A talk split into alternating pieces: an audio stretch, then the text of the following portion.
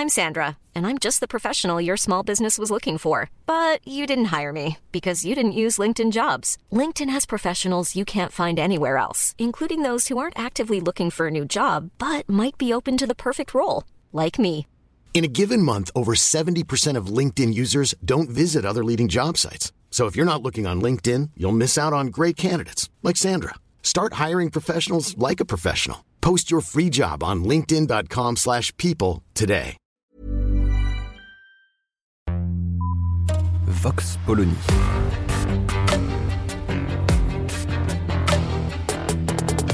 L'actualité vue par la directrice du magazine Marianne, Natacha Polony.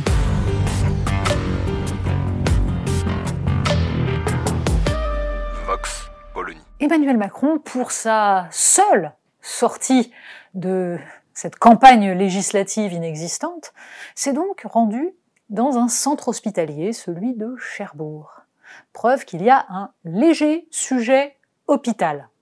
Alors, on s'en doute un petit peu, ça n'est pas nouveau, ça ne date pas du Covid. Juste avant l'épidémie, un nombre incalculable de services d'urgence étaient en grève avec, chose rarissime, une centaine de chefs de service qui avaient donné leur démission, des professeurs de médecine qui protestaient contre l'état de l'hôpital public.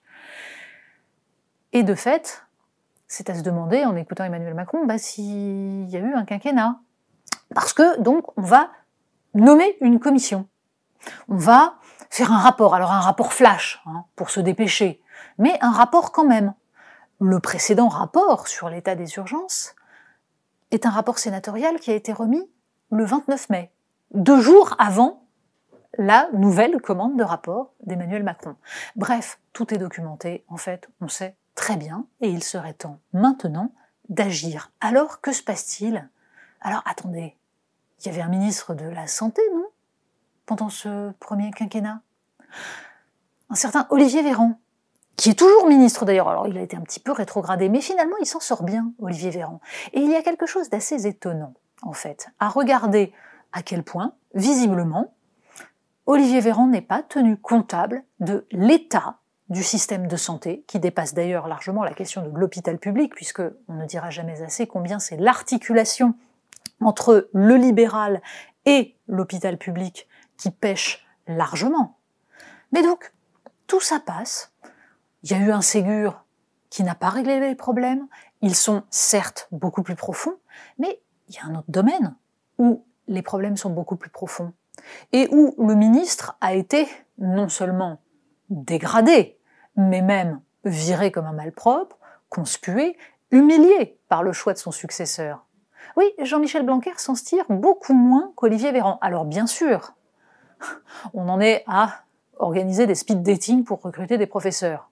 Ça n'est pas glorieux. Jean-Michel Blanquer n'a pas pris que de bonnes décisions. C'est vrai, l'état de l'éducation nationale est catastrophique. Mais Jean-Michel Blanquer n'est pas comptable de la dégradation de l'école qui date de 40 ans.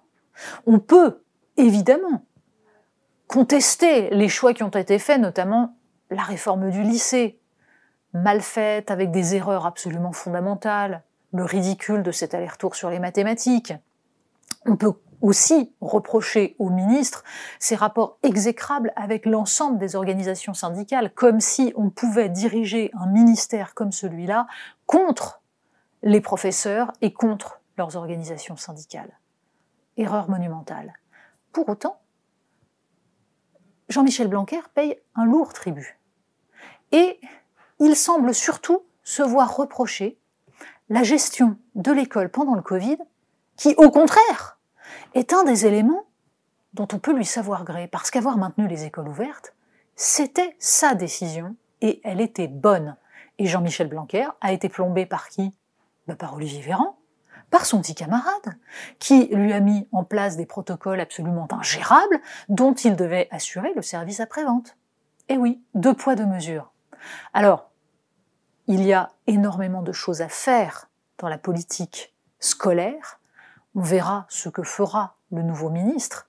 Ce qui serait tragique, c'est que ce que Jean-Michel Blanquer a fait de bien, c'est-à-dire la mise en place de réforme de la formation, même si ce n'est qu'un début, les programmes de primaire, la formation sur les méthodes d'apprentissage qui marchent, la mise en place d'un plan maths, tout ça, si ça disparaît, si tout cela est remis en cause, nous aurons tout perdu.